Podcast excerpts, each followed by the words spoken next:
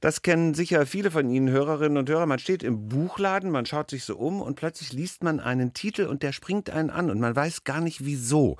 Aber das Buch will sofort gekauft und auch gelesen werden. Bei Glück wird es ein Lesen in einem Zug, weil ein Glückstreffer. So ist es mir mit dem Roman Der Inselmann ergangen. Das ist der Debütroman von Dirk Gieselmann, bisher bekannt als Journalist. Herr Gieselmann, einen schönen guten Tag. Guten Tag, vielen Dank für die Einladung. Ihr Debütroman, Sie erzählen eine sehr wuchtige Geschichte. Im Grunde, wenn ich es mal runterbrechen darf, ein bisschen banal vielleicht, dürfen Sie gern sagen, Beschreiben Sie, was einen Menschen zum Menschen macht. Es geht um Sehnsucht, es geht um Einsamkeit, es geht um Liebe. Wir haben einen Jungen, wir erleben ihn auch als Erwachsenen. Ja, wuchtig, sehr düster, voller Melancholie, sehr schwer. Woher haben Sie dieses Dunkle geholt und wie schaffen Sie es? Das ist ja das Faszinierende, dass das strahlt. Das ist so eine wunderbare Frage, die möchte ich gar nicht durch eine Antwort verderben. Das ähm, müssen Sie. ähm, ich habe den Hans kennengelernt. Äh, Hans, äh, so lautet der Name des Inselmanns. Ähm, habe ihn lieb gewonnen, er ist mein Freund geworden und ähm, er trug seine Geschichte in sich, die dunkel ist, die melancholisch ist. Meine Aufgabe war es dann dafür, Worte zu finden. Das heißt, der Roman basiert auf Tatsachen? Es gibt tatsächlich einen Mann auf einer einsamen Insel, den ich besuchen durfte mit meinem lieben Freund Tobias Kruse, äh, der auch das Cover fotografiert hat. Ähm, der war für ihn ein Kindheitsmythos. Äh, da war irgendein Mann auf einer einsamen Insel, auf der er mal gezeltet hat, Jahre her. Und er hat sich gefragt, gibt es den wirklich oder war das ein Schauermärchen, äh, das ihm am Lagerfeuer erzählt wurde? Hat mich dann eines Tages gefragt, willst du nicht mitkommen, den suchen? Um es kurz zu machen, wir haben ihn gefunden. Ein Mann, der auf einer einsamen Insel lebt, schon seit vielen Jahren. Der hat nun mit dem Inselmann aus dem Buch eigentlich nichts mehr zu tun, aber diese Begegnung hat in mir das Nachdenken ausgelöst über Einsamkeit, über Weltabgewandtheit. Wir beide sind uns noch nie begegnet. Ich habe Ihre Stimme auch noch nie gehört. Das ist heute zum ersten Mal. Das finde ich ganz faszinierend. Ich bilde mir jetzt ein, Sie hätten mir das Buch vorgelesen, weil das fand ich beim Lesen so einen interessanten Effekt. Da erzählt mir jemand was. Es wirkt nicht aufgeschrieben. Haben Sie daran gedrechselt? Ist das aus Ihnen rausgeflossen? Wie ist dieser Stil entstanden? Ich habe ja als Journalist gearbeitet, wie Sie erwähnt haben. Ich habe dann ziemlich bald gemerkt, dass ich mit der Sprache, die ich gewohnt bin, in der ich eine Routine habe, die Geschichte des Hans nicht erzählen kann. Ich brauche eine neue Sprache. Äh, ich brauche eine elementare Sprache, eine phrasenfreie Sprache, eine Sprache, die mir nicht vorkommt wie ein zu oft getragener Mantel. Das hat eine Weile gedauert. Ähm, dann habe ich irgendwann meinem wunderbaren Lektor Moritz Müller-Schwefe vom Kiwi Verlag äh, einen Textklotz hingestellt und er hat mit mir zusammen dann in einem weiteren Prozess den Text, der jetzt vorliegt, herausgemeißelt. Das heißt, Sie mussten streichen. Ist Ihnen das schwer gefallen? Wenn Sie mich vorher gefragt hätten, hätte ich gesagt, bloß nicht. Diese wunderbaren Sätze. Was Besseres ist mir noch nie eingefallen. Aber Moritz hat immer recht gehabt. Moritz ist äh, gelernter Archäologe und hat von Textstufe zu Textstufe das immer feinere Werkzeug hervorgeholt. Spitzhacke, Hämmerchen, Pinsel. Am Ende hat er dann nur noch gepustet und dann lag er da, der Dinosaurier, der Text. Der als Buch, wie viele Seiten hat er? Ich muss mal gucken, 170 Seiten ungefähr. Man könnte es in einer Nacht lesen. Ich gebe zu, ich habe etwas langsamer gelesen, weil ich nicht so schnell raus wollte aus dem Buch. Ich möchte mal eine kleine Stelle vorlesen, damit sich die Hörerinnen und Hörer auch eine Vorstellung davon machen kann. Da sind wir, Hans ist Jugendlicher, muss die Insel, muss die Eltern verlassen. Er wird von der Insel abgeholt, um in ein Internat zu kommen. In der Mitte des Sees, dort, wo er am tiefsten ist und gleich weit entfernt von allen Ufern, kam Hans ein Gedanke, ein Wetterleuchten gleich, und schoss sofort vom Kopf in seine Glieder. Er sprang auf und wollte sich ins Wasser stürzen, schwimmen, tauchen, fort von hier, nur entkommen, ganz gleich wie. Ein Ruck ging durch das Boot. Es schwankte. Der Mann am Ruder brüllte Scheiße. Selbst zu ersaufen kam Hans jetzt wie die Rettung vor. Doch schon hatte der Schulmeister ihn gepackt, zog mit einem seiner vielen Arme, hielt ihn fest und zog ihn an sich. Aber, aber, sagte er gütig, mach keinen Fehler, Junge. Dann stutzte er und sagte, was haben wir denn da?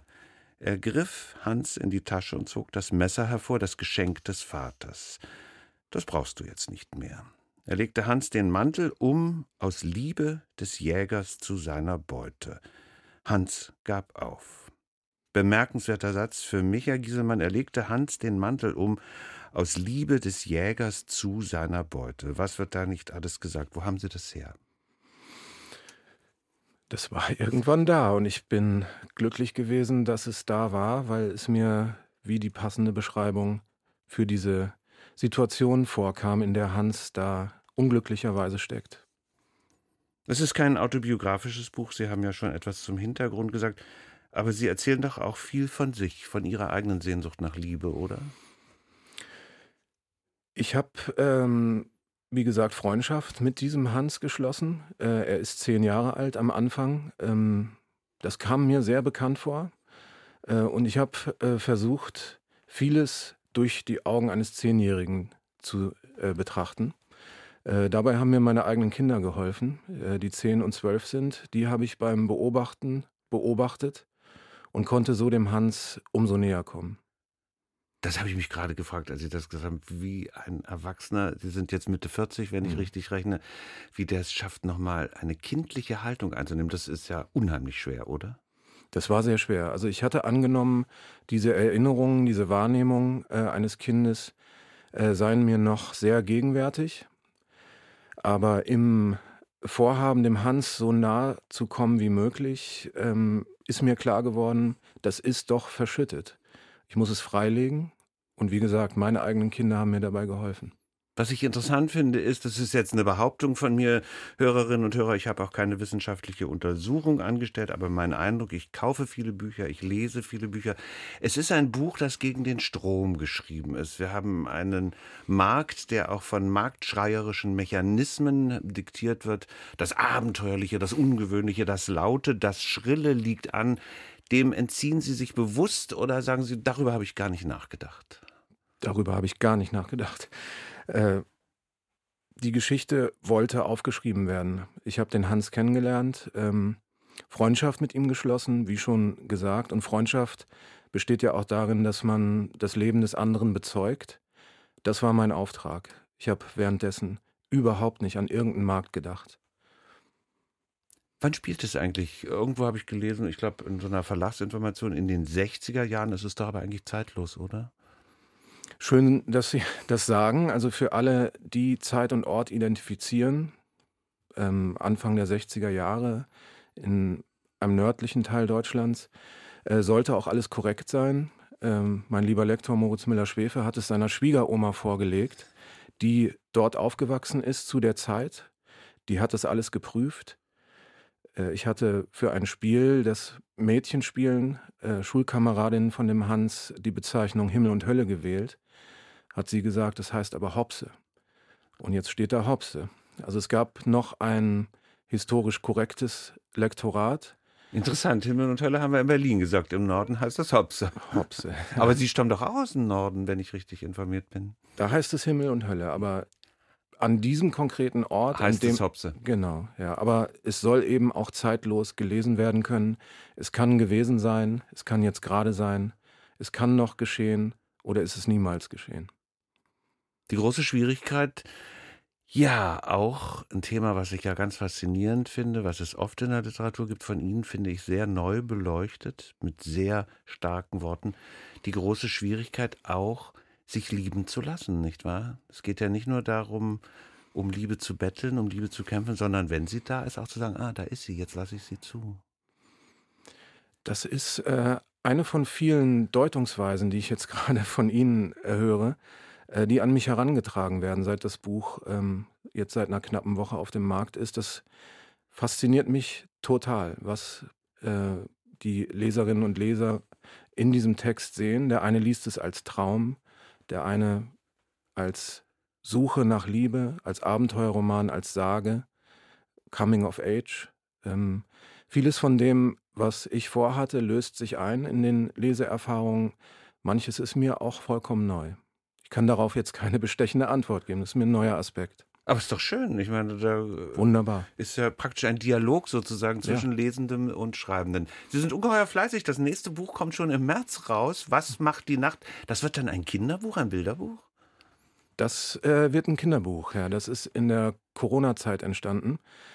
Äh, ich habe zwei Kinder und aber auch viele Nichten und Neffen, die ich in dieser Zeit nicht sehen konnte und wollte unbedingt Kontakt mit ihnen halten und habe dann per SMS ihnen eine gute Nachtgeschichte geschickt, jeden Abend eine kleine Sequenz und daraus hat sich dann irgendwann diese große gute Nachtgeschichte zusammengesetzt, für die sich dann glücklicherweise äh, der tolle Verlag gefunden hat, der Aladdin Verlag und eine fantastische Illustratorin Stella Dreis. Dieses Buch, ich sage nochmal den Titel, Was macht die Nacht, erscheint am 24. März. Seit gut einer Woche da. Es gab eine tolle Buchpremiere mit einem wunderbaren Schauspieler, Matthias Brandt. Kann ich mir sehr gut vorstellen, wie der dieses Buch von Ihnen liest. Ist jetzt das Buch da, das ich sehr empfehlen möchte. Der Inselmann. Es ist der Debütroman von Dirk Gieselmann. Auch so ein Buch, Herr Gieselmann, ist ja ein Kind. Entlassen Sie es jetzt, behalten Sie es bei sich? Werden Sie es noch lange verfolgen? Wie geht es Ihnen damit? Mir geht's sehr gut damit. Ähm, ich finde es, wie schon gesagt, äh, eine fantastische Erfahrung zu erleben, ähm, wie dieses Buch jetzt außerhalb unserer kleinen Wertschöpfungskette zwischen dem Lektor und mir ähm, gedeutet wird, wie es wahrgenommen wird. Ähm, es kommt ganz viel zurück. Ähm, und Hans erlebt jetzt ein neues Abenteuer. Vielen Dank, dass Sie bei uns zu Gast waren. Ich danke Ihnen.